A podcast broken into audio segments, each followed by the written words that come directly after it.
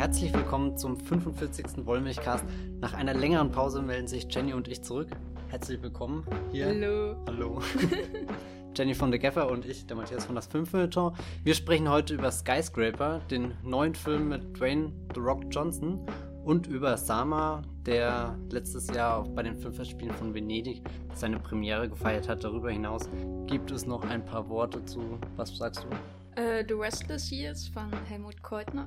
Und ich rede dann noch ein bisschen über die andere Heimat von Edgar Reitz. Viel Spaß beim Bollmilchcast und Achtung, der Skyscraper wird auf alle Fälle gespoilert. Danach sollte es spoilerfrei durch den Podcast gehen.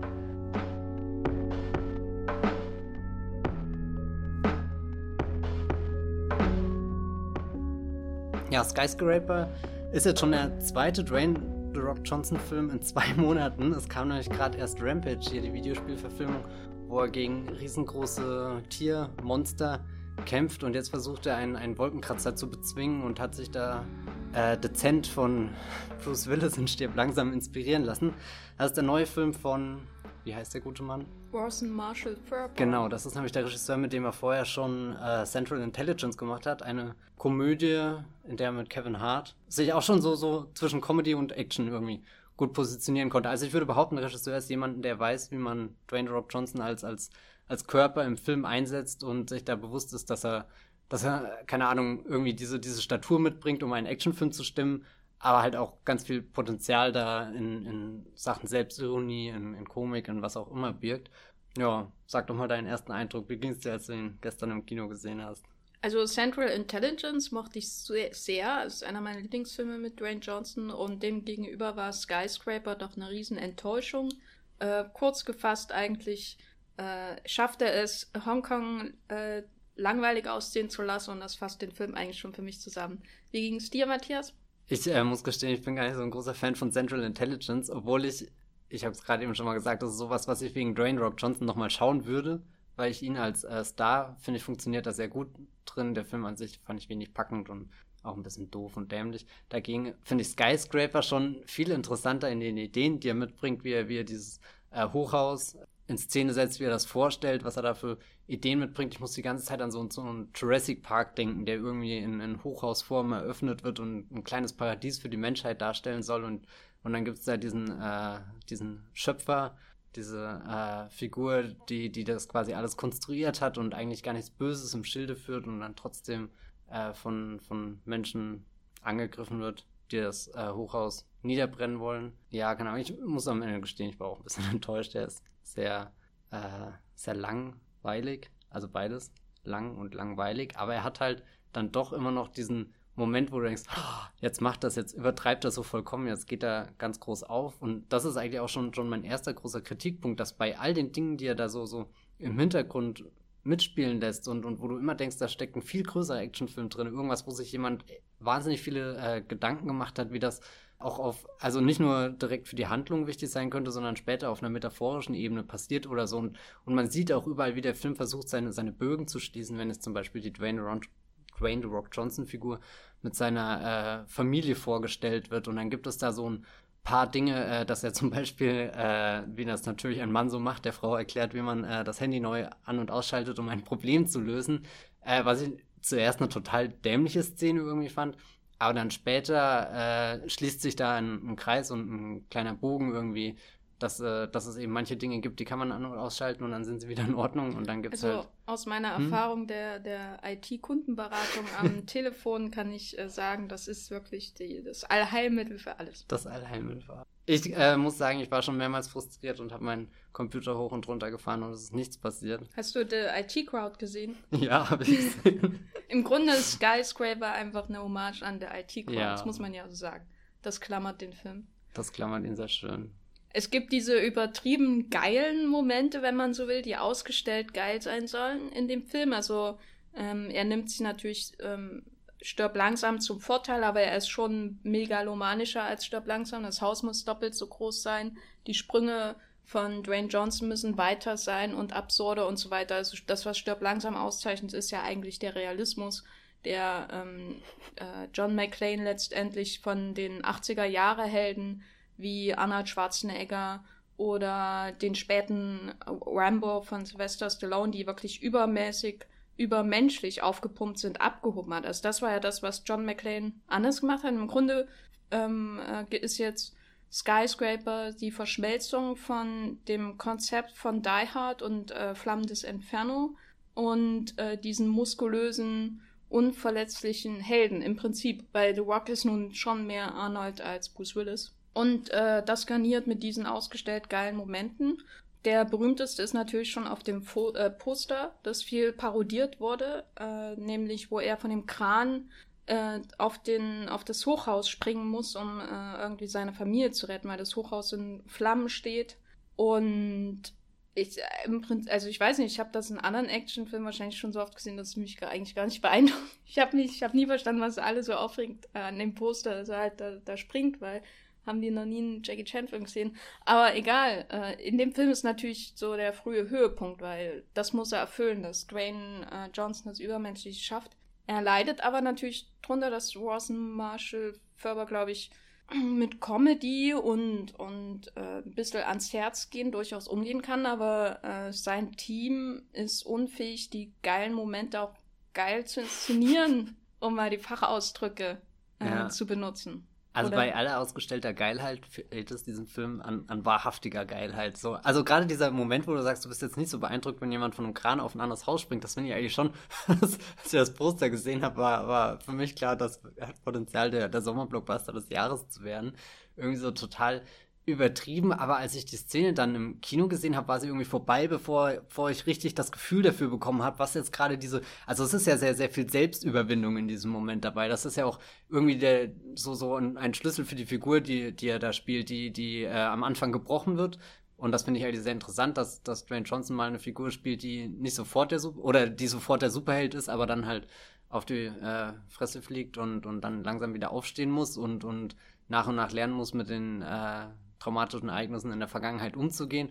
Und, und dieser Sprung ist ja wirklich ein Symbol. Also der steht ja für ganz viele Dinge und nicht nur für einen Mann, der wie ein Verrückter versucht, den Wolkenkratzer einzubrechen. Das ist ja das Witzigste überhaupt, dass der Film ist lange Zeit auch ein bisschen so wie hier auf der Flucht inszeniert, dass er irgendwie der, der, der Böse ist und, äh, und aus irgendeinem Grund in den Wolkenkratzer will. Ähm, ja, aber keine Ahnung, auch später, wenn, wenn er dann an der Wand des Wolkenkratzers, an den Fenstern, so wie in Mission Impossible 4, Tom Cruise dann mit seinen, seinen Handschuhen hat er äh, ganz viel äh, Tape, was er sich drumrum macht und hofft, dass das für seine äh, Strecke reicht und es reicht überraschenderweise, aber irgendwie ist sich der Film gar nicht im Klaren, wie irre und abgefahren das ist, sondern er, er versucht das dann sehr, sehr seriös fast schon zu inszenieren. Ich weiß nicht, da hätte er viel mehr sich verlieren können in diesem fantastischen und na, ich glaube, der Film leidet auch einfach unter seinem Schnitt. Also es fängt schon an bei der ersten eigentlichen Actionsequenz des Films, nämlich der, äh, dem Kampf zwischen ihm und seinem Kumpel,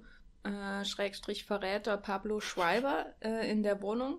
Und das ist ja so ein Moment, der erinnert schon stark an diesen ersten Kampf zwischen Vin Diesel und Dwayne Johnson in Fast Five, wo die ähm, alles äh, also was auch relativ wenig Raum stattfindet und das ist alles nur Gewürge und äh, äh, Scherben und äh, kaputte Möbel und das ist ja jetzt ein ähnlicher, aber der ist irgendwie, ähm, also ich habe wirklich, ich saß wirklich da und habe versucht, es zu genießen, weil das ist so eins meiner Lieblings-Action-Momente, wenn einfach Leute gegen Fernseher geschmissen werden. Äh, aber der, der zerschneidet das halt immer. Also man hat immer so die entfernte Ahnung von dem Aufprall ähm, der Fäuste und der Körper auf dem Teppich und so weiter. Aber ähm, er, er hat halt so die Macken der amerikanischen Action-Inszenierung und das führt er weiter. Ähm, dann auch auf den Sprung, weil ich glaube, der Sprung, äh, den hätte man sicher ähm, beeindruckend inszenieren können. Äh, mein, eigentlich das Äquivalent, was mir einfällt, ist eigentlich der Sprung der ähm, Sportwagen, der auch noch komplett CGI ist aus ähm, Fast 7 oder Furious 7 oder Fast and Furious 7 nämlich äh, zwischen den Hochhäusern. Ach so, ja, stimmt. Ah. Weil das ist das ja, große Äquivalent mhm. und das ist auch ein Dwayne Johnson-Film natürlich. Und das ist auch so ein Moment, wo du denkst, das ist so absurd und da steckt eigentlich gar nicht mehr wirklich viel Stuntarbeit dahinter, außer wenn die dann in den, durch die Häuser fahren, um dann zum nächsten Hochhaus zu gelangen. Aber dadurch, dass der Film wirklich die Erhabenheit dieser, dieses völlig absurden Momentes einfängt, nämlich indem er sich wirklich darauf konzentriert und die die Autos in ihrer Bewegung bewundert und irgendwie begafft, bis sie visuell vollgesappert werden, quasi von der, der virtuellen Kamera von James Wan. Dadurch wirkt das trotzdem, dadurch wirkt das so trotzdem, äh, Anführungsstriche, geil. Also diese, dieses Geile, was, was äh, Skyscraper in der Idee hat, aber in der Umsetzung nicht. Und der Sprung von Dwayne Johnson Skyscraper, der erreicht nie diese Übertreibung, die das Poster versprochen hat. Mhm. Deswegen. Es wirkt nur wie äh, Dwayne Johnson springt zum, äh, vor, vor grünem Hintergrund irgendwo hin. So in der Art und es wird zerschnippelt. Ich, diese, diese Mission Impossible Nummer fand ich ja schon überzeugender, aber mh, mm, die Action-Szenen insgesamt waren einfach schwach und das ist das äh, äh, A und O bei so einem Film, würde ich sagen, dass die funktionieren.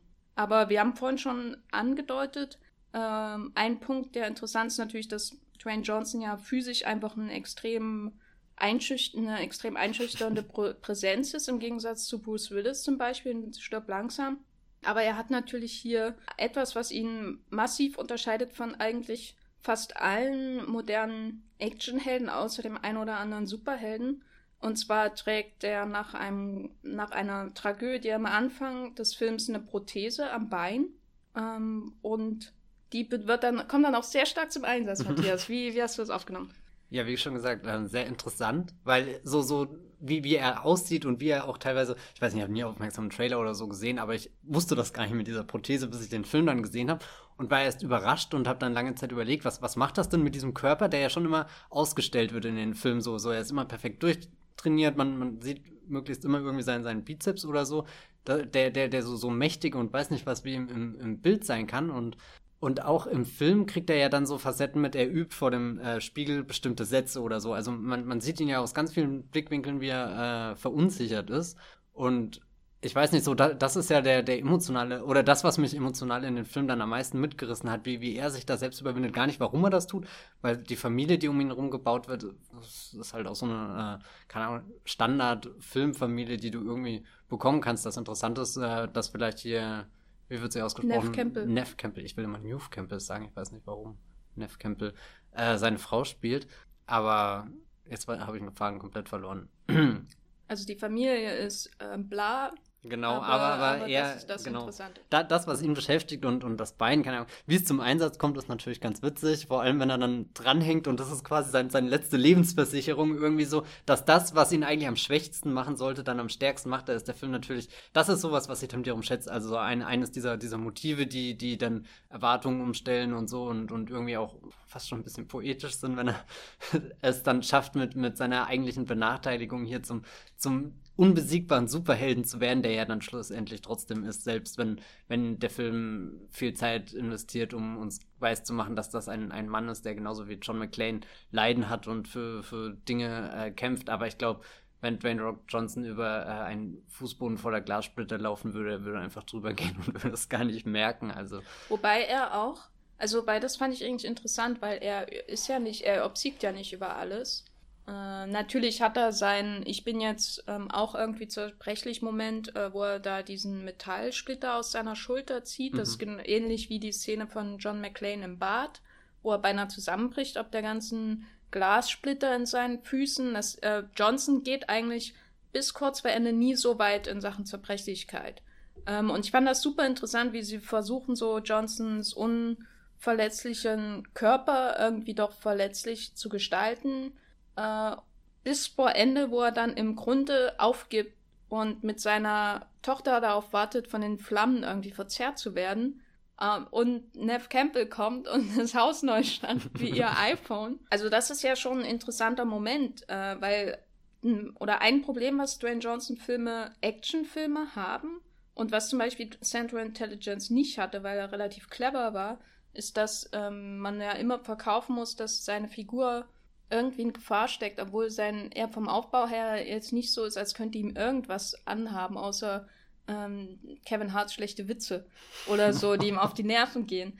Und also eigentlich kommt ja nichts an ihn ran, so richtig. Und der Film, jeder Film, jeder Actionfilm zumindest, steht in der, in der Verantwortung, Dwayne Johnson irgendwie verletzlich zu gestalten oder ihn komplett äh, übertrieben als Supermensch äh, darzustellen. Und ich glaube, die, die am besten fahren, sind die, die ihn verletzlich gestalten oder so. Also zum Beispiel äh, in, in Fast and Furious hat er dann, ist er dann eben doch ein netter Soccer-Dad und so und, ihn, und so wird er dann geerdet. Und in Central Intelligence, der auch vom selben Regisseur und Autor ist, da gibt's diese, dieses ganze auf den Kopf gestellte Körperbild von ihm und innerlich ist er immer noch das gebulliete Kind und so und es ist irgendwie sehr gefühlvoll ist und hier wird diese Idee weitergeführt durch die ähm, Prothese, aber vor allem auch durch dieses ähm, die, die Anerkennung, dass er eigentlich gescheitert ist am Ende. Mhm. Mit, also er konnte zwar den Rest seiner Familie retten, aber ähm, wer verbrannt, wenn nicht das großartige Haus, obwohl es seit Stunden in Flammen steht und komplett in Flammen steht, immer noch eine funktionierende Sprenkleranlage hat. Das finde ich übrigens sehr interessant, dass diesem Haus, also es wird am Anfang mega prominent eingeführt, mit was es alles kann und wie nachhaltig es ist und, und weiß nicht was. Und dann wird es für, für eine Stunde total egal irgendwie. Es ist einfach nur dieser brennende Koloss, der da mitten in der Nacht steht. Und am Ende glaubt der Film wieder komplett an dieses Wunder, was er da eigentlich am Anfang geschaffen hat. Und, und dann sind auch alle Probleme einfach gelöst. Also irgendwie, das war so, so ein richtiger Moment, wo ich im Kino irgendwie da saß und dachte, es ist so schön, das mal zu sehen, dass so, so eine größenwahnsinnige Unternehmung auch irgendwo Erfolg hat und, und eigentlich per Knopfdruck jedes Problem gelöst werden kann, was er auch irgendwie dann interessant macht, was ist denn eigentlich das Problem in dem Film? Aber dann merkt man halt, es sind sehr viele komische Probleme. Also ich finde ich find auch, dass er, er hat zumindest gute Ansätze. Im, also ähm, woran er mich auch im Finale erinnert hat, ist den, äh, ein Film, den ich kürzlich erst äh, wieder gesehen habe, und zwar Mission Impossible 3 Mhm. Ähm, weil da ja auch der Moment ist, wo Cruise quasi ähm, tot ist und Mich was Michelle Monaghan muss ihn äh, mhm. wiederbeleben und nebenbei noch Leute erschießen oder sowas in der Art. Äh, kein äh, schöner Film, aber über den werden wir vielleicht einen anderen mal reden. Oder lieber nicht so, wie ich gerade äh, mit Matthias Gesichtszüge entgleisen sehe. Aber ähm, also er versucht so ein bisschen zu unterwandern, was ein Actionhelden ausmacht. Ähm, weil er kann halt nicht einfach reproduzieren, was so die Wagon-Action-Helden gemacht haben, die unbesiegbar irgendwie rumgetrampelt sind. Äh, das kann er nicht machen. Gleichzeitig sieht Dwayne Johnson so aus wie ein Wagon-Action-Held, aber sein Image ist dem irgendwie entgegengestellt, obwohl er ja auch relativ konservativ ist. Und ich finde das schön, dass er Neff Campbell zum Beispiel einfach, äh, dass sie Leute ins Gesicht treten darf und so. Da, da denke ich mir, warum hat sie das nicht noch in viel mehr Filmfranchises gemacht. Leute schlagen, äh, ins Feuer, in den Abgrund werfen, keine Ahnung. Davon einfach mehr, bitte. Ich fand ihre Figur auch besser als Michelle Monaghan in Mission Impossible 3, auch wenn das ein völliger random, zufälliger Vergleich ist, der ähm, nichts aussagt. Matthias, was ist deine Haltung dazu? Also ich glaube, sie hat jetzt vielleicht eine, eine tolle Karriere vor sich in Filmen wie John Wick 4 und XXX 4 und nein, gibt's ja noch gar nicht, aber nein, Muss ich sie aber. Äh, nee, so so, das ist ja vielleicht, also so, ich glaube auch sie ist ein bisschen so der Jane Wick. Der Jane Wick, oh, das, das oder sie sie bekommt irgendeine so Serie hier wie bei Nonna Earp und Vanessa Helsing und nee, ich, ich weiß nicht, ich, ich glaube so, sie ist der heimliche Star dieses Films, den jetzt ganz viele Menschen wiederentdecken und und bei all der der Star Power von Dwayne Johnson, der, der definitiv einer der größten Actionstars unserer Zeit ist, geht sie da leider auch ein bisschen unter. Aber es ist jetzt auch die erste Rolle, wo ich sie seit Scream 4 gefühlt so, so richtig wahrgenommen habe. Und irgendwie habe ich mich gefragt, wo, wo war sie denn die ganze Zeit? Und dann äh, würde das der Blick in die Filmografie bestimmt äh, das Problem lösen, was ich da habe. Aber also so weit gehen wir im Räumlichkeit ja, nicht, nee, um das, so da, da hätte ich ja recherchieren müssen, also, um Gottes Willen. Wir sind froh, wenn wir wissen, ja. wie die Filme heißen, über die wir Genau, oder, oder die Schauspieler. Ja. Das ist nur peinlich hier. Ähm, Nee, ähm, ich, ich glaube, äh, das tut ganz gut, dass sie damit gespielt hat. Ähm, also sowohl ihr als auch uns, die den Film anschauen müssen und sich irgendwann fragen, warum, aber dann ist sie da wieder da. Und was wir, äh, weil du gerade äh, so Richtung Finale und so geredet hast, da wollte ich auch noch eine Sache nochmal in Bezug auf das Hochhaus, was ja, ich finde das Hochhaus wirklich auch so eine kleine Figur in dem Film irgendwie, die, die vernachlässigt wird, aber dann zum Schluss, wenn, wenn sie oben in dieser Kuppel drinne sind, und das ist ja wie so ein Spielkabinett, da musste ich auch sehr viel an äh, John Wick 2 zum Beispiel denken. Weiß nicht, das ist einfach so eine Idee, wo, wo dieser, dieser Actionfilm wirklich eine Vision hat von, wie, wie könnte denn der Raum aussehen oder so und nicht einfach nur, naja, da sind halt diese typischen Metallteile, die hochstehen und wir haben ganz viele CGI-Flammen, die halt existieren und aber da leidet der Film wieder unter seiner CG-Lastigkeit. Ja, ja, total, nee, aber so, so die, die Grund, die Ausgangssituation ist sehr toll. Auch, dass, äh, dass, äh, dass so ein bisschen so ein Turmbau von Babel ist und er wirklich bis in den Himmel reicht und dann stehen sie oben und haben wirklich keinen Boden mehr und, und gucken runter in diese schöne Stadt, von der man ja auch nicht viel Nicht dann sieht. das ist auch so, warum, warum, warum suchst du dir so eine, so eine aufregende Stadt aus, die ja auch mit, mit Skyline ganz viele Dinge machen könnte oder wo du ganz viele interessante Kameraperspektiven finden könntest, die, die wie von außen auf den Turm geschaut wird. Es gibt zwar immer diese Nachrichtenaufnahmen und so, die ein bisschen versuchen, so, so Umgebung zu schaffen und dann immer der Schnitt zu, zur Polizei, die das alles von außen beugt, aber halt auch tatenlos rumsteht, aber es ja, fühlt sich nie so, so, so an, als das Problem das ist, glaube ich, statt. dass ähm, der Turm auf der Seite, also der steht, glaube ich, auf, so wie ich es verstanden habe, steht er auf der Seite, wo nicht so viele Hochhäuser sind. Ähm, weil nur zur Orientierung, äh, die, also das, was in Skyscraper fehlt, ist so eine IMAX-Sequenz aus Dark Knight. Na, da sieht man ja auch nicht wahnsinnig viel von Hongkong, aber das, was man in der Szene in Hongkong sieht, sieht unglaublich mhm. toll und atmosphärisch aus. Und so, weil es echte Hochhäuser sind und die Kamera da rumschwebt. Aber Skyscraper spielt quasi auf der anderen Seite des Hafens, ähm, wo die ähm, erschwinglicheren äh, äh Wohn Wohnungen sind, zumindest teilweise, aber äh, es ist halt nicht da. Natürlich kann man trotzdem immer noch sagen, ja, aber du könntest ja auch mal irgendwie eine Kamerafahrt von der einen Seite des Hafens auf die andere machen oder so. Aber das ist einfach so ein, so ein ähm, geografisches Problem. Ja, das ist so ein Problem. Er spielt, er könnte in jeder Stadt spielen, aber ähm, wahrscheinlich ist das wieder sowas, was in Richtung ähm, äh, chinesische Zuschauer gehen soll. Mhm. Oder so, wo ja Dwayne Johnson relativ beliebt ist. Aber was ein interessanter Punkt ist, ähm, ich habe Rampage jetzt nicht gesehen, aber würdest du sagen, oder kannst, könntest du äh, die, die beiden Rollen vergleichen? Ist es jetzt ein Unterschied, was Dwayne Johnson in den beiden sehr nah, aneinander, nah, nah aneinander ins Kino kommenden Filmen macht, oder gibt es da keinen? Also ich befürchte fast, dass viele Menschen nicht merken, also wenn, wenn sie nicht merken, dass mit Solo Star Wars Story nach fünf Monaten neuer Film kam, dann werden sie auch den Unterschied zwischen den zwei irgendwie nicht mitkriegen. Die sind schon sehr, sehr ähnlich, die, die Dwayne Johnson-Typen, aber das würde ich noch, noch weiter zurückziehen. Äh, Im Endeffekt auch über, über Jumanji, über Baywatch und was er jetzt alles so die letzten äh, Jahre gemacht hat. Den direkten Vergleich zwischen den zwei Filmen finde ich zumindest Skyscraper einfach überschaubarer an sich. Er hat den einen Wolkenkratzer und nicht wie, wie äh, der äh, andere Film, wo es dann am Ende die ganze Stadt, hier Chicago, in Schutt und Asche gelegt wird. Was bei Chicago natürlich besonders ärgerlich ist, weil man das schon in Filmen wie Transformers 3, um den lobend zu erwähnen, viel äh, schöner und eindrucksvoller gesehen hat. Da hat man auch mehr von ja? Hongkong in Transformers 4 gesehen. Ja, zum Beispiel hier die Transformers-Reihe ist dann rein städtetechnisch den Dwayne, dem Dwayne Rock Johnson Cinematic Universe äh, um einiges überlegen. Ähm, was ich allerdings dem, dem äh, anderen Film zugute halten würde, ist die Beziehung, die Johnson zu dem äh, Affen, zu einem Riesenaffen, dem weißen Affen, aufbaut hatte ich das Gefühl, die ist ein bisschen echter als alles, was er hier gegenüber seinen Kindern empfindet, weil das Einzige, was er immer sagt, ist, wer ist der Lieblingsvater oder irgend, irgend so ein komischer Wer Satz. hat dich lieb? Genau, ich wer hat dich lieb. ja, irgendwie. Und, und das Weirde ist, das macht er bei beiden Kindern irgendwie so, anstatt dass er einfach sagt, hier, Papa, ich habe euch beide lieb oder so. Ich glaube, das ist das, worauf er hinaus will, aber. Na, das wirkt so also wie, wie was man äh, in dem WikiHow-Artikel Parenting äh, gelernt hat. Oder in so, so Ratgeberbüchern, mm. ne? dass mhm. man die, die Kinder nochmal zur, zur Realisation ihrer äh, äh äh, Vaterliebe zwingt.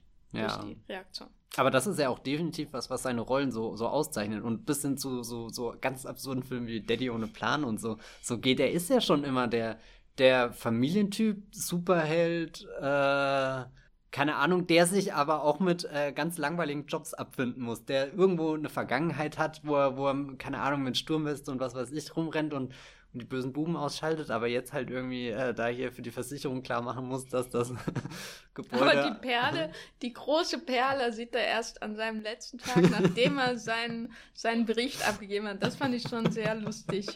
Stimmt. Den, ja. den höchsten Teil des Hauses hat der Versicherungsbeauftragte nie gesehen, bevor er da ja. sein Okay gibt. Aber ich fand das sehr schön, wie auch äh, dass die, diese Präsentation, die er am Anfang hält und wo schön die, die äh, Haken war und bei einem stand auch noch Pending irgendwie mit dran und so dachte ich, das ist ein Job, der, der scheint ihn richtig äh, zu erfüllen. Ähm. Ja, ich würde auch ähm, zusammenfassend zu seinem Image sagen, dass äh, ich glaube, andere Action-Filme haben es leichter, einfach ihre Stars zu integrieren. Also ich glaube, dass ein Bruce Willis als Star leichter zu, äh, in sein jeweiliges äh, Sujet zu integrieren ist als jemand wie Dwayne Johnson. Ich denke auch, dass ein Arnold Schwarzenegger leichter zu in integrieren ist, obwohl er aussieht wie ein äh, Außerirdischer neben normalen Menschen im Grunde, also auf, äh, zu seiner Hochzeit. Aber bei Dwayne Johnson hast du halt, äh, ich finde ihn schon wahnsinnig faszinierend, weil er eben einerseits ähm, immer diese, ähm, oder eins seiner Markenzeichen ist ja diese leicht erhobene, äh, ironische Augenbraue. Mhm. Und äh, in Filmen wie Central Intelligence oder auch Pain and Gain arbeitet er auch ähm, im Grunde damit und stellt sein eigenes Körperbild in Frage, bewusst und aktiv. Und hier ja bis zu, bis zu einem gewissen Grad auch. Oder er, er macht es ja noch viel, viel aktiver. Er hat die Prothese, aber er zeigt doch, dass es alles ähm, an seinem, an, an der ähm, Größe seines Körpers nichts ändert. Im Gegenteil, es ist nur noch eine, eine sinnvolle Erweiterung sozusagen, die mit der es schafft, die, den Panic Room offen zu halten, zum Beispiel, auch einer meiner Lieblingsmomente im Film. Dass mhm. das die auch aushält, das fand ich beeindruckend. Ja. Ich hatte schon irgendwie seine Hand dann platt gesehen. Aber im Grunde ähm, hat man schon immer das Gefühl, dass die Filme halt auch mit ihm kämpfen, so, ihn, ihn zu bändigen, ihn, ihn in seine Schranken zu weisen oder ihn irgendwie in ein realistisches Prozedere einzubauen. Äh, bestes Beispiel, die Other Guys von mm. äh, äh, Anna McKay. Aber ich denke mal, dass ähm, von der Idee her, dass Skyscraper einer der gelungenen Filme ist, die für ihn geschrieben wurden. Weil es eben doch ein bisschen mehr ist als einfach nur ein Die Hard Rip-Off. Ähm, durch die, die Veränderung der Frauenfigur, durch die ähm, Sache mit der Prothese von ihm, durch äh, ja, das ist eigentlich das Wesentliche. Aber dass die, die Inszenierung einfach mit, mit ihm nicht mithalten kann. Ähm, und ich frage mich halt auch, warum er nicht interessante Regisseure wählt.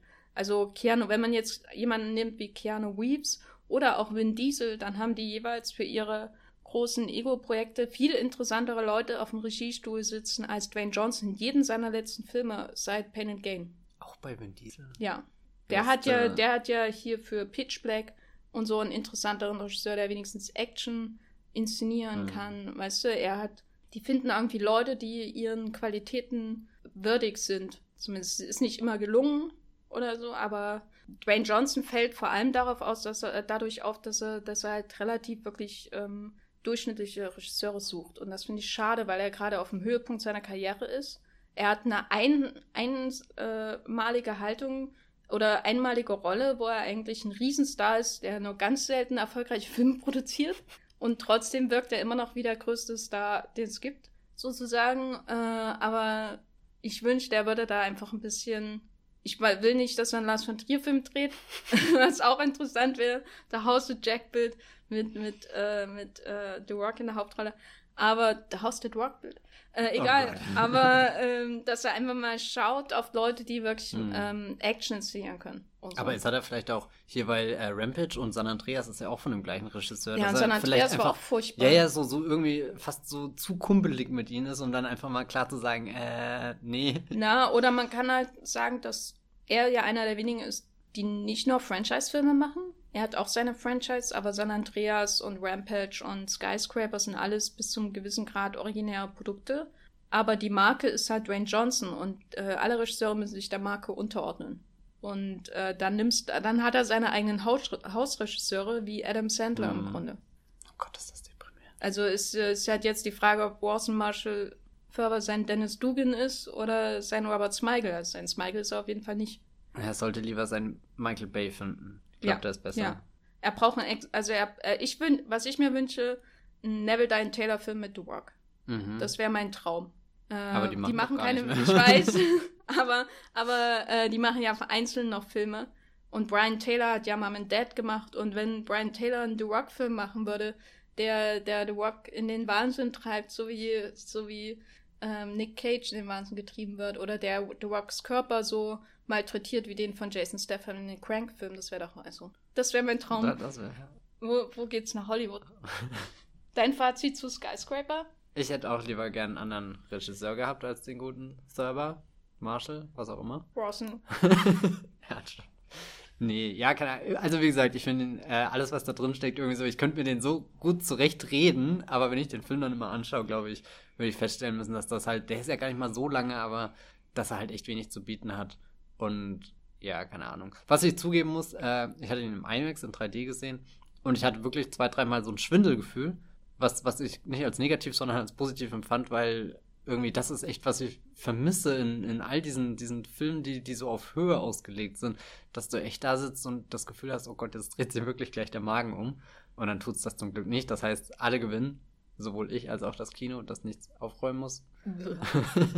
ja, ähm, nee, mein, mein Fazit ist halt so, kann man sich mal anschauen und irgendwie für eine Retrospektive, wenn man mal alle Dwayne The Rock Johnson Filme äh, nochmal durchstehen will, ist das sicherlich einer der besseren, aber vielleicht auch nicht. Ach, keine Ahnung. Ich finde ihn auf jeden Fall besser als San Andreas. Ja, das Aber viel mehr auch nicht. Ja, San Andreas ist halt aktiv schon in sehr vielen Dingen beleidigend und Oder Herkules. echt unangenehm. Das ist der Brad Ratner-Film, geil. Oh, ja. Ja, na gut, das musst du seiner Regiewahl sagen. Er hat keinen weiteren Film Brad Ratner. Na, Das ist doch eine gute Entscheidung gewesen. Äh, ja, Skyscraper läuft in den äh, deutschen Kinos. Äh, schaut ihn euch an, wenn ihr nichts anderes zu tun habt. Oder eine lange Busfahrt vor euch habt.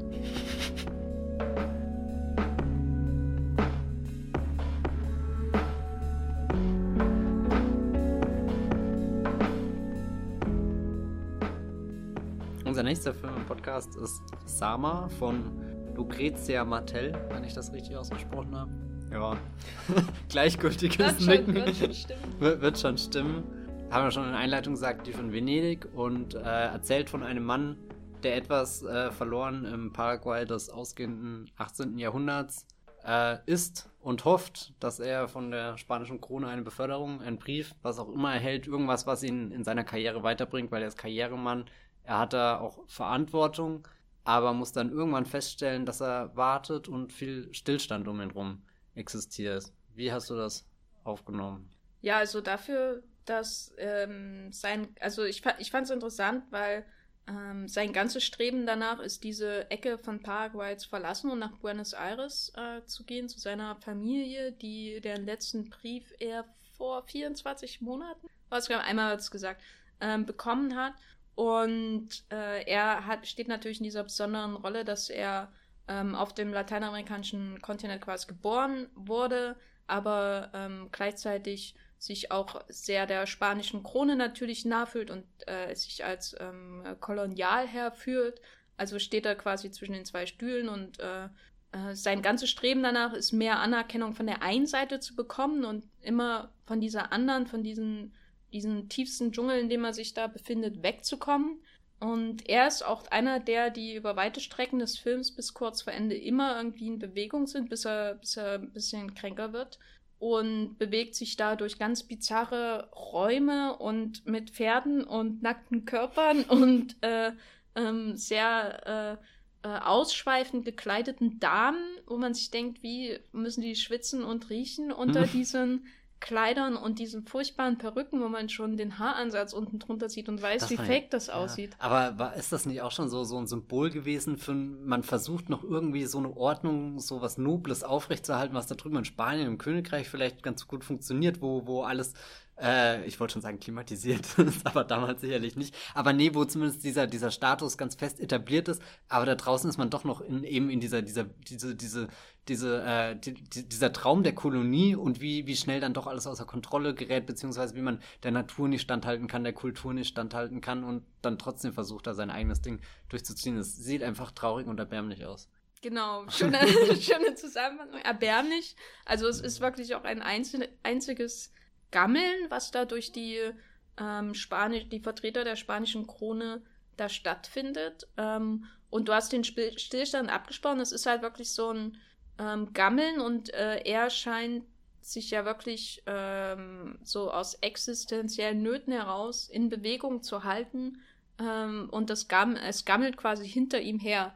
So, und irgendwann wird es von ihm Besitz ergreifen, hat man das Gefühl, wenn er nicht von diesem Ort wegkommt. Aber wer weiß, was ihn auf der anderen Seite ähm, erwarten wird. Also, das ist halt so ein, so ein Grundproblem für ihn und ähm, ist jetzt kein Film, der dem Slow Cinema oder so anhängt, das auf keinen Fall. Er ist ähm, relativ flott geschnitten. Es gibt fliegende Wechsel zwischen Szenen und äh, auch äh, durch die Kamera, die ihn äh, verfolgt, eben durch diese, diese seltsamen Räume, die sehr schwer zuordnen. Also natürlich weiß man, wenn er eine Amtsstube ist, so eine Amtsstube, aber es gibt da diesen einen Besuch bei einem Art, bei einer Art Pferdebordell, ich weiß nicht, wie ich es anders nennen soll, wo wirklich sehr weirde Sachen äh, äh, äh, abgehen. Ich nicht, wie hast du den Raum interpretiert? Das Haus? äh, ich habe mir noch kein, kein, keine genauen Gedanken gemacht, ich wie glaub, ich das benennen würde. Aber ich glaube, Pferdebordell klingt spannender als ja. ist. Aber ähm, da, da arbeitet halt äh, Martell mit ähm, ähm, sehr stark wechselnden Einstellungen, auch durch die intradiegetische Rahmung, also Rahmung innerhalb des Bildes, ähm, wo Köpfe verschwinden. Das ist ja eins ihrer Markenzeichen. Aber sie ist da sehr ähm, spielerisch und äh, es ist relativ aktiv dafür, dass wirklich alles sich im ähm, Zerfall befindet. Und das ist faszinierend, weil wenn man das jetzt so hört, dann denkt man, das ist ähm, alles sehr ähm, ähm trüb. Ne? Also es, äh, mhm. äh, es klingt wirklich sehr trüb und ähm, ist es aber nicht. Allein durch die Musik, die ich äh, fantastisch finde, die das alles, das so spanische Gitarrenmusik, die das begleitet, wo man denkt, man geht gleich auf eine Party und ist Salsa. Ja, so zwischen beschwingt und extrem nervtötend. Irgendwie so, so, wo du dich auch fragst, ist das jetzt ernst gemeint oder nicht? Da, weiß nicht, da, da, da holt er so, der Film fängt ja an, dass du dieses Bild von hast, wie er so, so, wie so, so, so ein Herr halt auf sein Land blickt, da in den Ozean hinein und, und ganz stolz mit, Vor allem mit auf der. Dem Fluss. Ja, mit der Weste oder, oder dem Jackett, was er den ganzen Film lang tragen soll und, und am Anfang denkst du, boah, das ist ein tolles rotes äh, Jackett und später denkst du, ne, hat halt auch nichts anderes in seinem Koffer mehr. Hm. Ja, aber es ist Absicht. Also ja, ja, das, was, äh, was Zama auszeichnet, ist, glaube ich, wirklich, dass er diese Insignien eines ähm, sehr trüben ähm, Kolonialdramas hat, aber ähm, so wie er die ähm, Kolonialherren betrachtet, und er betrachtet die ganz anders als die ähm, äh, Ureinwohner dort und auch die Sklaven, äh, hat man schon das Gefühl, dass es immer gebrochen wird, auch durch die Musik, aber auch durch Lamas. Größte, einer, eine der besten Szenen des Jahres ist äh, eine, die den Lama beinhaltet. Und wenn euch das nicht äh, äh, überzeugt, Zama zu schauen, dann weiß ich auch nicht, was wir noch tun können dafür. Hm. Vor allem das Lama, das ist die ganze Zeit in der Szene und denkst ja gut, da ist halt ein Lama, das ist so, das passiert. Und dann auf einmal steht es da und schaut wirklich aus dem letzten Winkel des Raumes durchdringend das Publikum fast an, wie als wollte es sagen, ich bin auch noch da. Ah, sehr toll, ja. Aber äh, weil du gerade sagst, äh, hier, äh, wir, wir einmal hier den, den Sama anschaut und wer die, die Ureinwohner anschaut. Und ganz interessant wird es ja dann, wenn der Sama die Ureinwohner anschaut oder sogar bespannt, was jetzt nicht so die feine Art ist, die man eigentlich von, von einem hier, der, der die spanische Krone vertritt, äh, erwarten mag ich finde das sehr interessant, wie er so, so eine Figur ist, die eigentlich nirgendwo zugehört und trotzdem versucht ja so, so Einstiege zu finden, aber sie auch nicht, nie weiß, ob er sich darauf jetzt festlegen soll, weil, weil er hat ja irgendwie diesen, diesen, diesen Drang wegzukommen oder zumindest weiterzukommen. Aber also egal was passiert, das ist gerade das nicht so das Gute. Und man merkt immer, wie er in so verschiedene Menschengruppen reinkommt und da dann auch echt wie so, so, so ein Dritter im Raum halt steht, der, der irgendwie nichts da zu suchen hat, vielleicht versucht ins Gespräch einzuteilen, aber auch gar keine Ahnung hat, von was die Leute reden, gar kein Interesse daran hat und sich dann ja zum Schluss äh, auch einfach einer Gruppe anschließt, so, so, so aus der Not heraus, weiß nicht, äh, und kann er, ohne dass ihm dabei im Klaren ist, dass das eigentlich schon der, der Anfang seines, seines Endes oder seines Untergangs ist oder so, weil es wird ja für ihn nicht unbedingt bergauf noch gehen.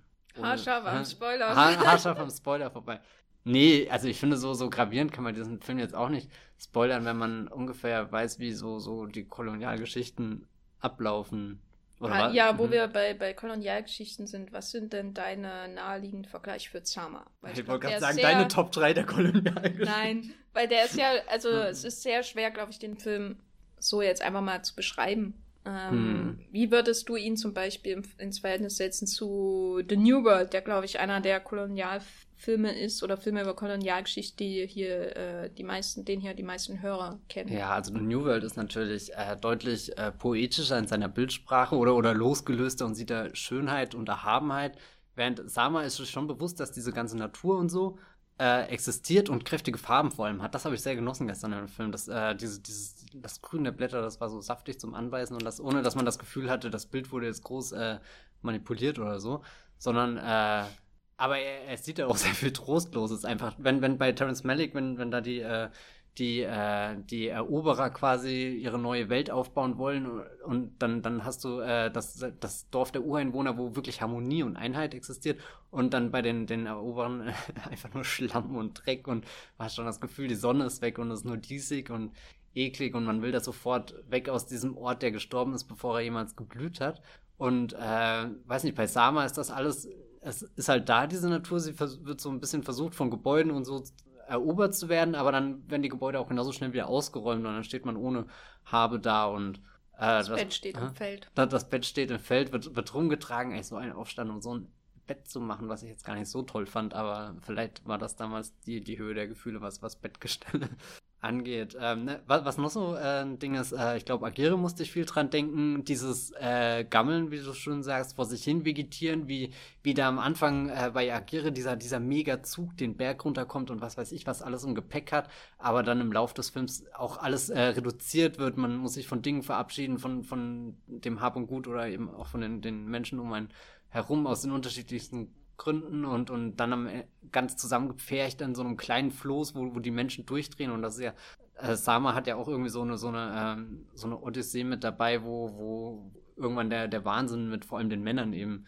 äh, durchdreht oder äh, weiß nicht was. Und dann noch ein anderer Film, äh, der diesen Wahnsinn auch ab einem gewissen Punkt sehr schön einfängt, ist von Ben Wheatley, äh, Field in England daran musste ich manchmal denken, wo, wo auch irgendwann nur noch ihre über Felder rennen und einen Schatz suchen und hoffen, dass das wirklich alle ihre äh, Probleme löst und sich da, da bei diesem, diesem, diesem in etwas hineinversteifen, was in der Zukunft sein könnte, total vergessen und ignorieren, wie, wie außenrum ihre Körper kaputt gehen. Und, und das ist ja bei Sama, er hat ja auch irgendwann diese, diese Perspektive, wo er sich nur noch an irgendwas klammert, was er vielleicht irgendwann mal kriegt und was ihn dann endlich erlöst oder, oder dorthin bringt, wo, wo er auch immer hin will aber dann eigentlich gar nicht merkt, dass er sich auch nur noch in der Natur wälzt und irgendwie versucht, seinen, seinen Körper da weiter zu schieben oder zu tragen oder was auch immer.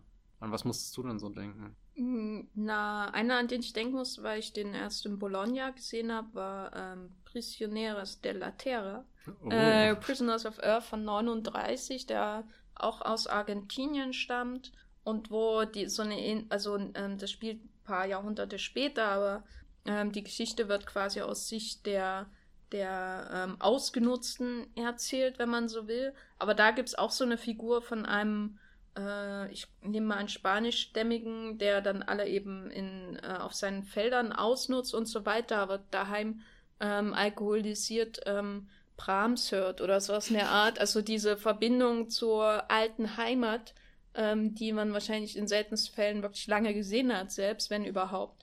Ähm, die wird da auch so zu so einer äh, ähm, so ein Motiv tragischer Selbstzerstörung irgendwie ähm, geführt, weil die Leute äh, diese Verbindung nicht herstellen können und sich dann ähm, quasi auf diesem anderen Kontinent ähm, in den Untergang begeben und er schwimmt dann auch weg zu den Tönen von, ähm, ich weiß nicht, ob es Brahms war, aber schwere Cellos waren es, glaube ich. Äh, und der war furchtbar, der Film. aber äh, ist so einer der Klassiker des politischen Kinos in Argentinien, glaube ich. Aber der war so, ach, ich weiß nicht, dann lese ich lieber nochmal das kommunistische Manifest. Aber ähm, interessant insofern, als ähm, die Perspektive von äh, den Sklaven, also den äh, eingeführten äh, Sklaven aus Afrika oder so, äh, und den äh, Ureinwohnern in Zama ist ja man denkt zunächst, die ist gar nicht richtig vorhanden, weil Teil dieser stillen äh, oder dieses Stillstands ähm, es sind ja vor allem die Figuren im Hintergrund, die ähm, die Räume bevölkern, die ähm, für frische Luft sorgen, die Nachrichten bringen, die einfach nur herumsitzen und äh, ins Leere starren oder so. Das ist ja immer, es gibt ja immer diese zwei Ebenen in der ersten Hälfte des Films ähm, dass vorne geredet wird und hinten sind äh, quasi die, die Menschen zweiter, dritter, vierter Klasse äh, die kein Wort mhm. sagen oder man hört, ähm, äh, die, die auch keine Untertitel haben in der Regel. Äh, das ist sehr interessant, wie sie das aufbaut. Vorne hat man so diese, diesen ähm, über äh, leicht satirischen Blick auf die Kolonialherren, die da vor sich hin äh, verwesen. Und im Hintergrund sind so die, die unter ihnen äh, leiden, aber ähm, eher so aus dem Blick der Kolonialherren betrachtet werden, nämlich sind Staffage ähm, der Räume. Im Verlauf des Films wendet sich das aber. Ähm, und äh, alle auch anhand von Zama, der immer weniger Bedeutung hat, auch in seiner eigenen Geschichte. Und äh, bis hin zu dem Moment, wo das Wort quasi wechselt. Also wer redet am Ende? Das ist die große, ist der End der großen äh, Momente des Films im Grunde. Und ähm, das ist wirklich super interessant, weil solche Filme haben natürlich immer das Problem, wie gehen sie mit dieser Beziehung zwischen ähm, diesen zwei Kräfteverhältnissen um. sozusagen. Und bei ähm, The New World wird das ja schon ähm, romantisiert, natürlich bis zum gewissen Grad. Und äh, Malik setzt sich ja eher so mit dem Mythos auseinander als äh, mit der Realität und äh, was ja auch sein gutes Recht ist. Und in Sama ist es nicht so, dass es ein super realistisches Drama ist oder so. Äh, das auf keinen Fall. Aber ähm, die, es ist einfach wahnsinnig spannend, wie so die, die, die Räume durch die Menschen ähm, zersetzt werden und äh, bis sie dann ganz äh, frei sind und ähm, ja, schwer zu sagen, da überhaupt einen Vergleich zu finden. Also ich weiß nicht, ob ich schon mal so einen Film gesehen habe, ähm, der auch so mit diesem Thema umgeht. Und insofern würde ich den auf jeden Fall auch jedem äh, ans Herz legen. Das ist, glaube ich, einer der besten Filme, die ich dieses Jahr gesehen habe. Wie geht's dir, Matthias? Ja, ich habe lange gebraucht, bis ich drin war, zumal ich von ihr noch keinen Film gesehen hatte und äh, was du vorhin äh, beschrieben hast mit, dass Köpfe oder so aus dem Bild verschwinden. Wo, wo ich weiß nicht, habe ich einfach gekämpft, damit ich selbst den Einstieg in den Film kriege, bis mir dann irgendwann klar wurde, ja gut, da ist halt schon das Chaos da und, und der, der Zerfall, der dann am Ende sehr deutlich wird, äh, ist eigentlich auch schon von Anfang an in diesen trostlosen Räumen oder äh, was du auch gerade gesagt hast, der Typ, der da äh, den, den Wedel, äh, diese, diese Wedelbalken oder was das ist, sitzt hinten drin, äh, einer, der, der das an so einer Leine zieht und man hört die ganze Zeit immer dieses Knarzen und ich dachte mir, um Gottes Willen, so viel frischer Wind kann das doch gar nicht machen, dass man dieses Geräusch dafür in Kauf nimmt, aber dieses Geräusch drückt halt auch diese, diese absolute, äh, dieses ja, Hinvegetieren äh, aus. Also es ist kein Film, der gute Laune macht und man sollte ihn nicht an einem Samstag bei strahlender Sonne eigentlich sehen, weil dann sieht die Welt, selbst wenn, wenn die Bilder strahlen, sehr, sehr düster und trostlos aus. Aber es ist auf alle Fälle auch von mir eine ähm, Empfehlung. Ihr solltet die Lichtspielhäuser einrennen, die ihn zeigen, weil die haben es verdient. Äh, ja, eins wollte ich noch, weil du das gerade erwähnt hast, äh, auf jeden Fall hervorheben, weil das Sounddesign des Films ist äh, Wahnsinn. Ist auch der erste Film wirklich, wo ich ähm, die ähm, äh, hyperrealistische Nachstellung von Magengeräuschen gehört habe, was ich auch noch nicht sagen kann, dass ich das jemals in einem Film so genau gehört habe, wie wenn ich am Schreibtisch sitze. Die Mittagspause ist noch eine Stunde hin, es ist super still im Büro, jetzt nur noch ganz selten. Aber ähm, früher war das mal so. Und dann fängt der Magen an, so Geräusche zu machen und sich so innerlich irgendwie zusammenzuziehen. Und es gibt in dem Film halt auch so eine Szene, wo ich glaube, das war mit dem Cholera-Kranken, der sich da irgendwie äh, der aus Uruguay ähm, oder so herangefahren ist, um dann äh, irgendwie mit Likör zu dealen. Keine Ahnung, was sie damals halt gemacht haben in ihrer Zeit. Und er läuft da irgendwie durch so einen Raum und die, die ganze Tonspur wird von seinen, von seinen Magengeräuschen ähm, irgendwie durchzogen und das ist so. Oh. Also es ist der, die Tonspur ist eigentlich wie ein weiterer Charakter in dem Film, weil sie uns manchmal Figuren näher äh, bringt, die wir gar nicht auf dem Schirm haben. Also zum Beispiel den einen Typen, der das abgeschnittene Ohr streichelt und dann auf einmal einen mon inneren Monolog hat aus dem Nichts. Äh, oder eben Zamas ähm, eigene Perspektive oder eben für den Raum an sich. Die Tonspur ist manchmal auch ein Präs ähm, oder ein aktiverer, eine aktive Repräsentation von den ähm, Ureinwohnern zum Beispiel oder den Sklaven als das, was wir eigentlich im Bild sehen, durch die Sprache, die wir im Hintergrund hören und so weiter, die Bewegungen, weißt du, die, im Grunde ist die, die Bewegung von diesem Fächer viel präsenter so, ähm, weil du sie hörst, als mhm. das, was du im Hintergrund siehst. Und das ist wirklich unglaublich spannend. Also ähm, schaut ihn euch als für einem guten Kino an, äh, weil die allein für die Tonspur lohnt sich das schon, den Film zu sehen, für dieses Magengeräusch.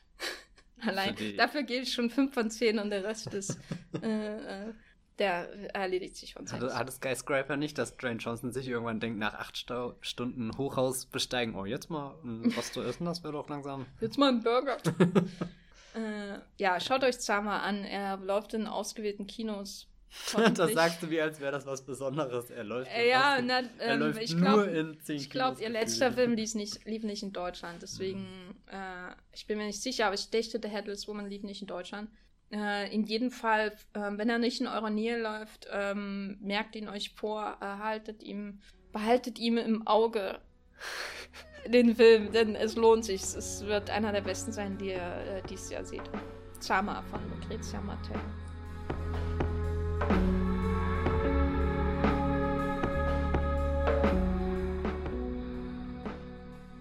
Ja weg von äh, dem, dem Vegetieren in Sama hin zum Vegetieren in die andere Heimat. Ich habe mir nämlich nochmal zum zweiten Mal jetzt den, das, das Heimat-Prequel von Edgar Reitz angeschaut. Der hat ja damals im Fernsehen die, die Heimat äh, Filme, Fernsehserie, Trilogie, ich weiß nicht, was ist dann die, die offizielle Bezeichnung dafür eigentlich gemacht. Da habe ich nur den Heimat 1 gesehen, Heimat 2 und 3 äh, warte ich noch sehnlichst darauf, dass die Arte endlich mal in die Mediathek aufnimmt, damit ich das dort schauen kann. Und jetzt durch einen Zufall habe ich den, äh, diesen Heimatfilm nochmal gesehen, der, der damals im Kino kam. Wann auch immer damals ist. Ich schätze mal 2014. Das kann man doch das auch kann man nachgucken. Oh, 2013, das ist äh, sogar schon länger her. 230 Minuten geht er. Das ist eigentlich echt der Wahnsinn und irgendwie so, so, da sollten noch eigentlich schon alle Alarmglocken läuten, dass man diesen Film nochmal schaut. Aber ich muss gestehen, dass der wie, wie im Flug vergeht. Und ich weiß gar nicht, wie er das schafft, weil, weil er ist jetzt nicht unbedingt sehr, sehr freundlich, so, so im, im Sinne von, wie er einem den Zugang ermöglicht. Die Sprache ist schon immer so auf äh, die Zeit äh, getrimmt. Also er spielt zwischen 1842 und 1845, also in der Epoche vor dem äh, Vormärz und, und, und bemüht sich da wirklich all diese, diese Eigenheiten, wie sie da im Hunsrück, also in dem, im Schabach, in dem Dorf, wo das Ganze spielt, reden und teilweise brauchst du den Untertitel, weil du sonst nicht alles verstehst, aber es ist auch nicht schlimm, wenn du einen Untertitel nicht mit drin hast, weil dann kann einfach die Sprache sich so wie so ein eigener Klang äh, entfalten. Das, was jetzt bei, bei Sama die ganzen knurrenden Magengeräuschen sind, ist dann bei äh, die andere Heimat äh, eben, keine Ahnung, dass sie, äh, jetzt ein Beispiel hier, der, der, der Protagonist heißt äh, Jakob und sie nennen ihn immer das Jakobsche oder so. Und für mich hat das ganz viele verschiedene äh, Funktionen, die das im Film übernimmt. Einmal schafft das so, so was vermeintlich Authentisches. Ich finde auch immer interessant, wie ich bei dem Film das Gefühl habe, wirklich so, so ein Zeitdokument zu sehen. Das, das Schlimme ist, ich glaube, bei, bei, bei Heimat 1, was ich jetzt gesehen habe, da ist das noch viel realistischer, weil, es einfach noch nicht so weit zurückliegt, weil Menschen beteiligt waren, die das womöglich noch selbst erlebt haben und so. Und äh, generell äh, auch das aus einer Zeit stammt, wo, wo dann auch schon sowas wie Filmaufnahmen möglich waren oder so. Während die andere Heimat 1842 war das natürlich noch nicht so dass das irgendjemand äh, dokumentiert, also mit, mit der Kamera dokumentieren konnte und trotzdem fühlt sich der Film unheimlich authentisch an, selbst wenn er sehr bewusst in Szene gesetzt ist. Also es gibt lange, längere äh, Plansequenzen, es, er sind schwarz-weiß größtenteils, aber dann so einzelne Elemente wie zum Beispiel das Gold von der Münze oder äh, das Rot von, von, von Rosen äh, oder die, die, die Flamme, die dann äh, der Schmied hier in der, in der Schabacher äh, Schmiede da anzündet. das sind dann so, so Elemente, die immer wieder herausstechen. Also er ist eigentlich schon sehr, sehr bewusst stilisiert und trotzdem ist dieses Gesamtbild, was danach entsteht, fühlt sich halt so an wie in dieser äh, Zeit, die so irgendwie zwischen, wir klammern uns immer mehr aneinander und müssen das retten, was es noch gibt bei den Hungersnöten, die gerade existieren und, und der Verlorenheit, die wir haben. Wir fühlen uns betrogen von der Obrigkeit. Jetzt sind wir doch nur arme Bauern, die hier hoffen, dass nach den acht schlechten Jahren endlich die, die acht gute Jahre kommen und, und dann wird das auch gepredigt und, und das ganze Dorf glaubt daran. Und dann existiert auf der anderen Seite diese, diese äh, Aufbruchsstimmung in, in die neue Welt nach, nach Brasilien, in die andere Heimat und, und immer mehr Leute auch aus dem, dem Schappachdorf äh, fahr, fahren da weg und, und äh, der Jakob, der Protagonist ist sowieso einer, der da aus dem Rahmen fällt, weil, weil er liest, was ja schon mal sehr unerhört ist, dass das ein junger Bursche da macht und, und nicht dem, dem Vater in der Schmiede hilft oder, oder später auf dem äh, Acker. Es gibt da eine sehr schöne Szene, wo er sich an den, den Wagen dann lehnt und da sein, sein Buch liest und sich äh, wie so, so eine Heuschrecke, so eine Figur gebastelt hat, wo er, wo er an der Schnur ziehen muss und dann sieht es aus, als würde sie hacken oder so. Also er ist äh, sein, sein, seinen Mitdorfbewohnern schon in vielen Punkten voraus, nicht nur da, wie er sie äh, äh, austricksen kann, sondern eben auch, was, was, er, was er denkt, wie er die Welt wahrnimmt, dass er da äh, Schönheit und nicht nur Arbeit jeden Tag sieht und, und dass er vor allem irgendwie ein, ein Träumer, ein Entdecker, ein Visionär ist, aber irgendwie auch ein bisschen verloren, weil er natürlich auch da Menschen hat, wie, wie die Mutter, äh, die, die ihn immer wieder äh, zurückholt und auch irgendwie an die Heimat bindet und der Ausbruchsversuch oder erst recht der, der Übergang nach Brasilien gestaltet sich da halt wahnsinnig schwierig. Und äh, dadurch schafft der Film schon eine sehr, sehr melancholische Grundstimmung, die dann äh, von der Musik. Witzig war, ich habe es ja jetzt äh, mit Untertiteln gesehen und, und dann wird auch immer in den Untertiteln äh, die Musik sehr, sehr treffend beschrieben. Ähm, das habe ich noch nie so wahrgenommen, wenn dann immer äh, stand, langsam setzt die melancholische Musik ein oder irgendwie so. Und äh, der Untertitel kam dann schon meistens, bevor die Musik eben eingesetzt war. Und man, äh, eine sehr interessante Erfahrung, wenn einen quasi der Untertitel den, den Film spoilert, kann man das so sagen? Ich weiß es nicht. Ja, was würde ich sagen? Die, die Bilder in Schwarz-Weiß. Ich habe es leider auf einem Fernseher gesehen, der, glaube ich, nicht groß genug war. Ich hatte das im Kino eindrucksvoller, aber dadurch, dass der äh, Fernseher reduzierter war in dem, was er zeigen konnte, war das Schwarz-Weiß natürlich deutlich eindringlicher, weil viel mehr äh, Flächen dann in dieser Dunkelheit verschwunden sind, aber dadurch dann sich für mich irgendwie nochmal rausgestellt hat, wie schön diese Kamera ist, die, die teilweise so äh, nur, nur äh, von, von Gesichtern manchmal einfach den Schatten einfängt und dann hast du diese, diese, wenn sie in ein Haus reingehen und, und da vom Land, wo eben noch die Weite existiert hat und dann ist auf einmal alles klaustrophobisch und du kennst eigentlich gar nichts mehr, außer eben noch diese, dieser, dieser ein Gesicht, was dann schon fast wie so ein, so ein Geister ist und du kannst ja eh bei den Menschen, die wirklich unterscheiden, geht es ihnen gerade gesundheitlich wirklich gut oder nicht, weil, weil alle äh, sind auch ein bisschen an diesem vegetieren. Es ist jetzt nicht so wie in, in Sama, dass es schon so ein apokalyptische Ausmaße annimmt, aber es ist auch, äh, ja, wobei, keine Ahnung, auch, würde ich nicht mal sagen, ähm, es hat so ein bisschen was von, von so einem Belantavi, äh, Satanstango oder so, wo, wo auch sehr viel Aussichtslosigkeit in den, den Gesichtern geschrieben steht und, und so viel, wir haben uns damit abgefunden, dass, dass dieses Leben, äh, ich will jetzt nicht sagen zu Ende ist, aber halt einfach so ist.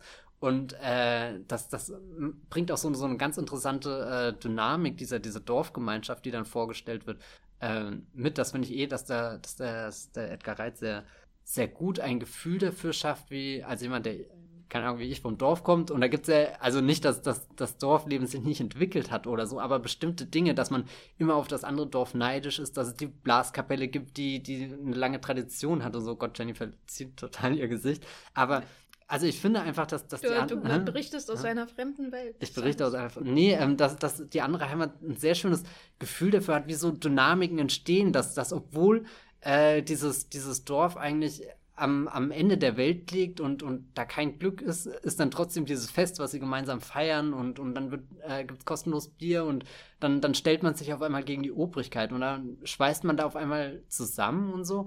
Und am nächsten Tag ist man trotzdem wieder total befremdet äh, oder, oder verfremdet oder was auch immer. Ähm, und ich weiß, total äh, interessant, wie, wie da die, die Beziehung so teilweise ausgelotet wird, wie von vornherein ganz klar ist, dass, dass äh, der Respekt gegenüber den Eltern äh, sehr viel in dieser Welt äh, zählt, aber gleichzeitig, dass es auch sehr wichtig ist, sich dann irgendwie gegen, gegen diese festgeglaubten Normen äh, durchzusetzen und, und dann natürlich immer mit dieser, äh, also im Deutschen hat, oder das ist ja ein deutscher Film, äh, der Zusatztitel ist äh, Chronik einer Sehnsucht und diese Sehnsucht ist dann etwas, was immer echt so, so, was, was den, den Jakob fast schon zerreißt und ihn irgendwie so, so, so, ich würde am liebsten wahrscheinlich platzen und, und da in diese andere Welt äh, rennen und. Aber hm? eine wichtige Frage: ja. Gibt es in dem Film Lama?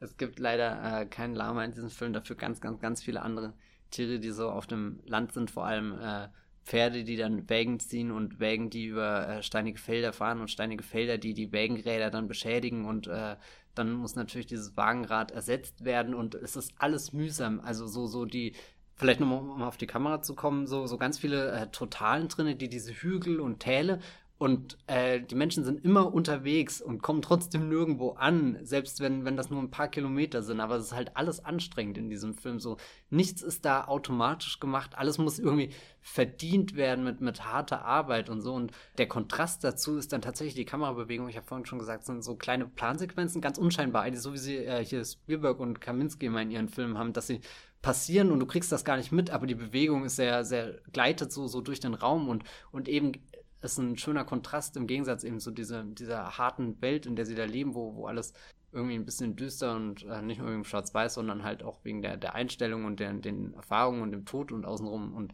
dann ist die Kamera, die gleitet, die schwebt fast da. Das ist äh, echt sagenhaft.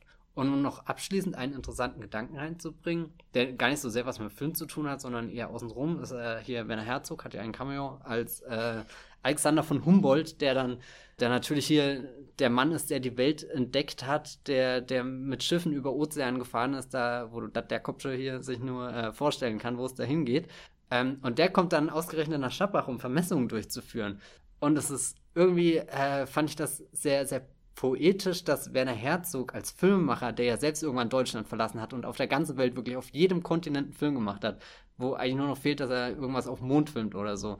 Also sprich, der, der, der das alles erobert hat und der wieder zurückkommt zu Edgar Reitz, der sein ganzes Leben lang als Regisseur in Deutschland geblieben ist und, und vor, vor allem mit seiner Heimatreihe, äh, äh, mit seinen Heimatfilmen eben aufgearbeitet hat, was an einer Geschichte in dem Land passiert ist, sondern und äh, äh, Edgar Reitz hat dann eben auch selbst einen kleinen Cameo in dem Film und, und dann treffen sie da irgendwie aufeinander. Das finde ich so, so ganz beiläufig irgendwie ein, ein schönes äh, poetisches Bild. Ja. Ähm, die Heimat, äh, beziehungsweise die andere Heimat gibt es auf DVD in Deutschland und ich denke auch in anderen Teilen der Welt.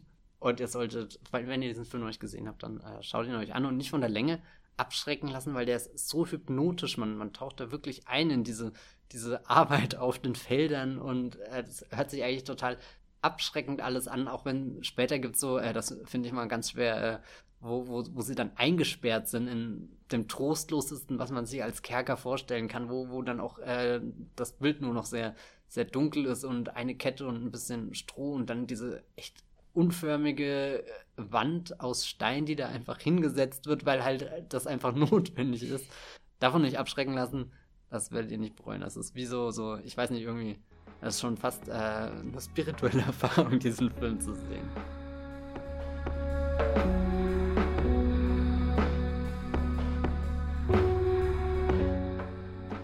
Ich habe mal wieder gekeutnert, äh, bis zum geht nicht mehr. Und zwar gab es neulich im Zeughauskino in Berlin die wirklich einmalige Gelegenheit, ähm, The Restless Years von Helmut Keutner zu schauen. Einmalig, warum? Weil die amerikanischen von, äh, Filme von ihm hier wirklich insgesamt sehr schwer zu haben sind. Also selbst im Internet, selbst in, äh, bei den, den einschlägigen Quellen. Äh, und der Film wurde auf äh, 35 mm gezeigt und ähm, was gibt's dazu zu sagen? Ja, Helmut Keutner hat zwei amerikanische Filme gemacht, was äh, vielleicht nicht jeder weiß.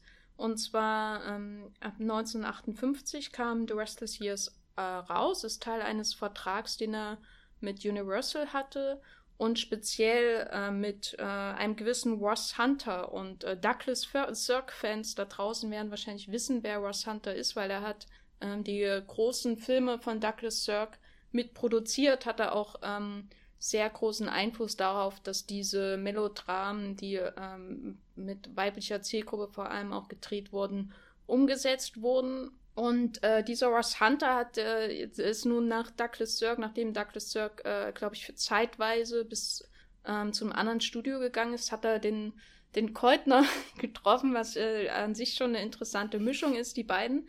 Ähm, und hat äh, mit ihm zwei Filme gemacht, die man sich durchaus auch aus der Hand äh, von Douglas Sirk vorstellen könnte. Und zwar eben The Restless Years und dann äh, Stranger in My Arms.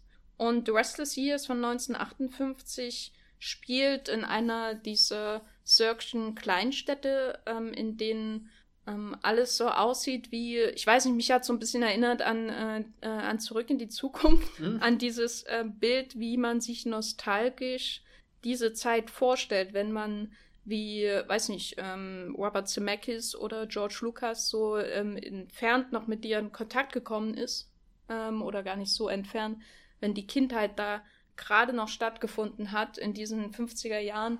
Ähm, und das, äh, man denkt so zurück daran. Und diese Stadt, in der äh, The Restless Years spielt, sieht ähnlich aus. Also es äh, gibt da diese Cheerleader, es gibt die, die Milkshake-Bars, äh, es gibt diese ähm, Autos ohne Verdeck, die Oldtimer, wie man sie sich vorstellt.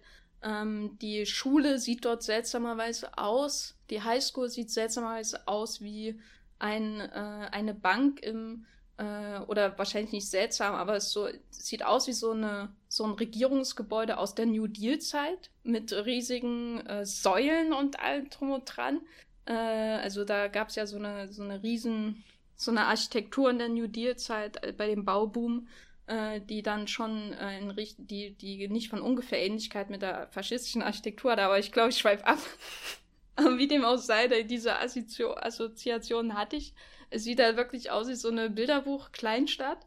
Ähm, und über dieser Kleinstadt thront ein interessanterweise ein sehr, sehr, ähm, ja, ein bisschen chaotisch äh, verwildert aussehender Wald ähm, äh, mit einem Pavillon. Und in diesem Pavillon ist vor Jahren etwas geschehen, nämlich eine Mutter, gespielt von Theresa Wright, hatte dort Sex. Man stellt es sich nicht vor äh, kaum vor, aber äh, sie hatte Sex mit einem Mann, mit dem sie nicht verheiratet war. OMG, kann ich nur sagen. Und herausgekommen ist ähm, Sandra D., äh, die quasi äh, ein, äh, ein, äh, ein ja, man muss fast sagen, Bastard ist. also in Game of Thrones wäre sie gut aufgehoben.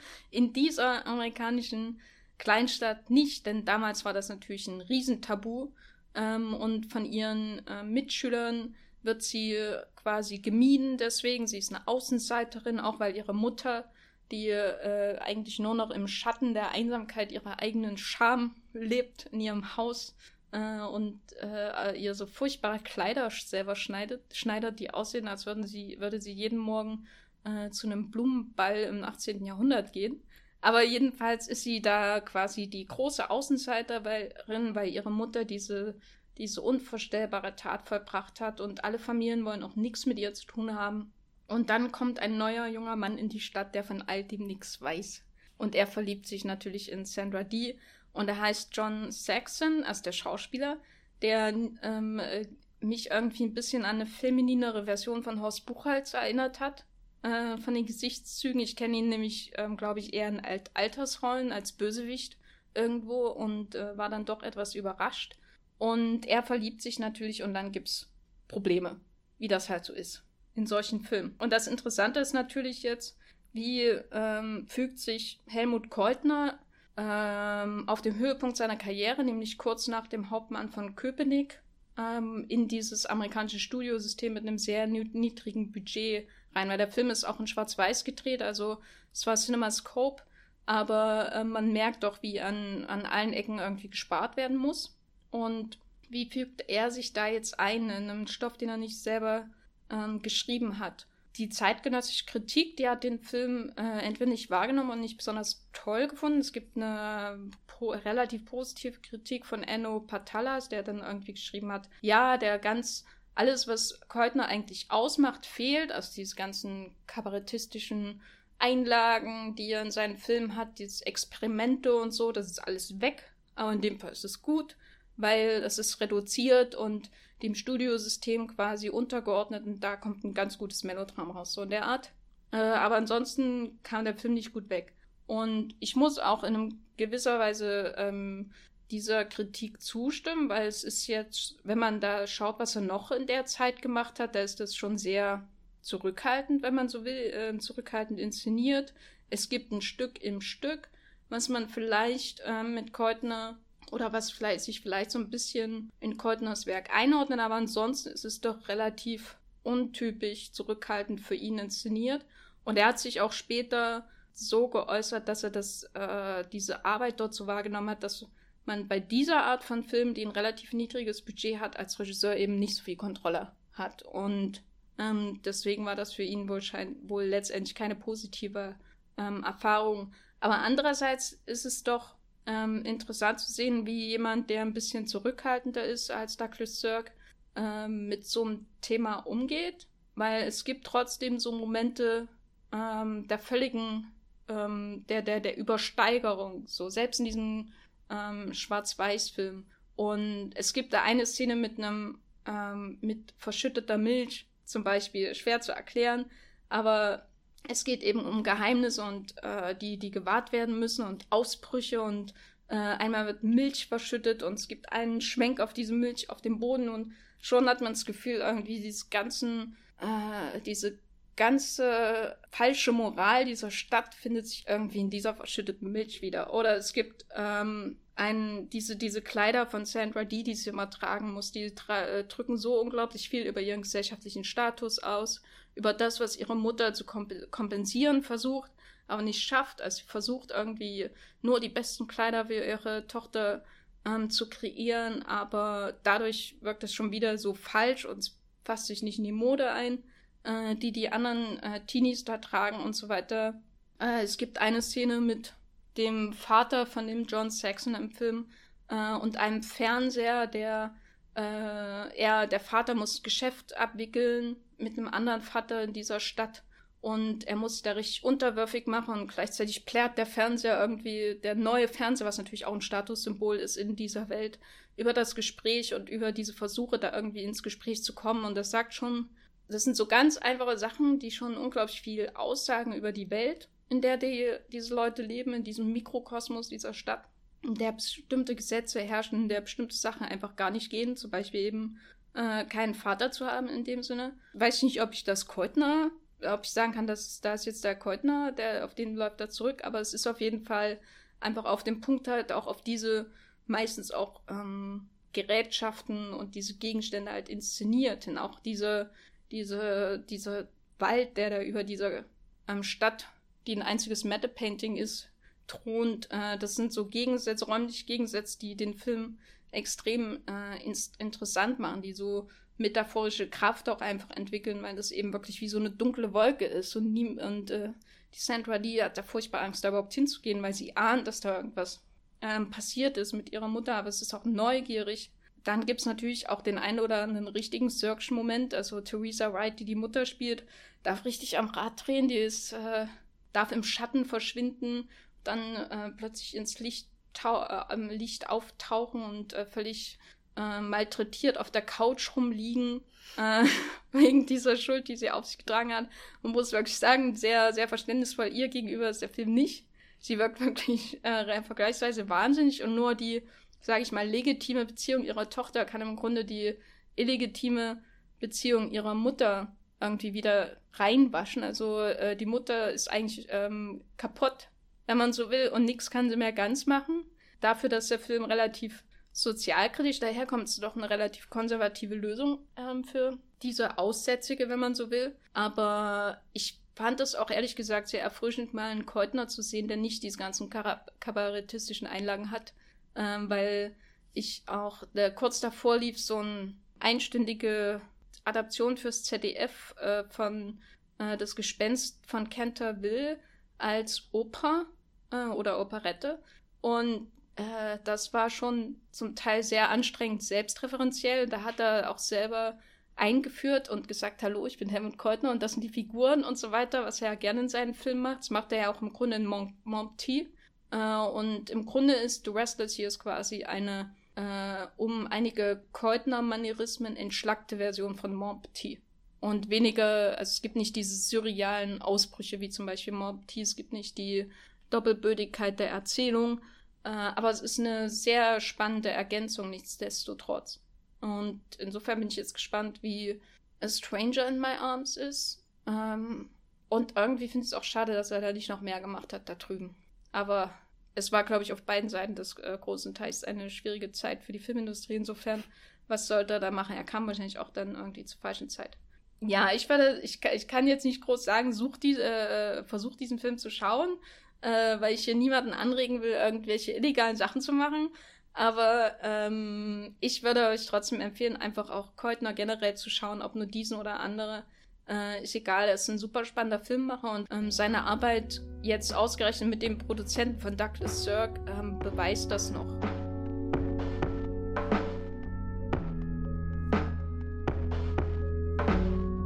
damit kommen wir zum Ende der 45. Ausgabe des Wollmilchcasts. Jenny hat heute über einen Helmut Keutner geredet, erstmalig in diesem Podcast. Ich habe über. Was? also Nein, ich, ich, ich, fand gerade nur so witzig, wie du allen nochmal den Keutner empfohlen hast. Und ich dachte, äh, also die paar Stammhörer, die wir haben, die werden doch sicherlich schon nur darauf warten, dass der nächste nee, Keutner Beitrag kommt. Ich glaube, die, die meisten Stammhörer sind nur, äh, die warten auf unseren Mission Impossible Podcast. Ja, das glaube ich auch. Überlegt mal, Leute, wäre das nicht phänomenal, wenn wir einen äh, Gott, ich habe gerade Leute gesagt, wie in so einem YouTube-Video. Oh, ist das schlimm. Ich habe zu viel YouTube in letzter Zeit geschaut. Ähm, wie dem auch sei, äh, Skyscraper war noch dran, die andere Heimat war noch dran und Sama, den ihr vielleicht noch im Kino erwischen könnt, wenn ihr euch beeilt. Oder sehr viele Kilometer auf euch nehmt, um in eine Großstadt wie äh, möglicherweise Berlin zu fahren, um ihn dort in einem der letzten zwei, drei verbliebenen Ich könnte mir auch vorstellen, also falls man jetzt nicht das Glück hat, in Berlin zu wohnen, dass er in ein paar Wochen auch bei US-iTunes ist oder so und man ihn anderweitig schauen kann. Zum Beispiel. Also es führen viele Wege nach Sama. und damit äh, verabschieden wir uns hier. Falls ihr uns weiter äh, folgen wollt und die Zeit zum nächsten Wollmilchcast überbrücken wollt, äh, könnt ihr das tun. Die Jenny findet ihr? Äh, äh, bei Twitter als äh, Gafferlein, ähm, wo ich eigentlich fast nur retweete. Es lohnt sich überhaupt nicht mehr zu folgen. Und beim Movieplot, ähm, wo ich jetzt langsam keine Texte mehr über Jurassic World 2 schreibe. Aber jetzt geht's mit Mission Impossible los. Also und, von einem guten goldenen Zeitalter in das nächste. Ja, und wie, wo findet man dich, äh, Matthias? Ich äh, twitter äh, sorgfältig kuratierte, eigens geschriebene äh, Tweets als Bibelbrooks mit äh, 3e, aber meistens sind es nur Screenshots, also auch nicht so viel selbst geschrieben. Aber immerhin noch besser als ein äh, fauler Retweet. Hm. Und schreibe bei, weiß gar nicht, was ich gerade bei Moonblood so schreibe. Schauen wir mal, gell? Ähm, könnt ihr. naja, du kannst jetzt hier mit Mission Impossible sagen, ich glaube. Äh, Wenn du Ant-Man gesehen hast, wirst genau, du bestimmt 20 werd ich, werd ich über Ant-Man über, über Ant-Man and the Wasp, den großen Marvel-Film, auf den sich vor allem Peyton Reed gefreut hat. Ja, ich glaube, er freut sich da auch. Genau, vielleicht auch kommt ein dritter oder so. Dann sehen wir mal. Ähm, ihr macht's gut. Bis zum nächsten Mal. Ciao. Tschüss.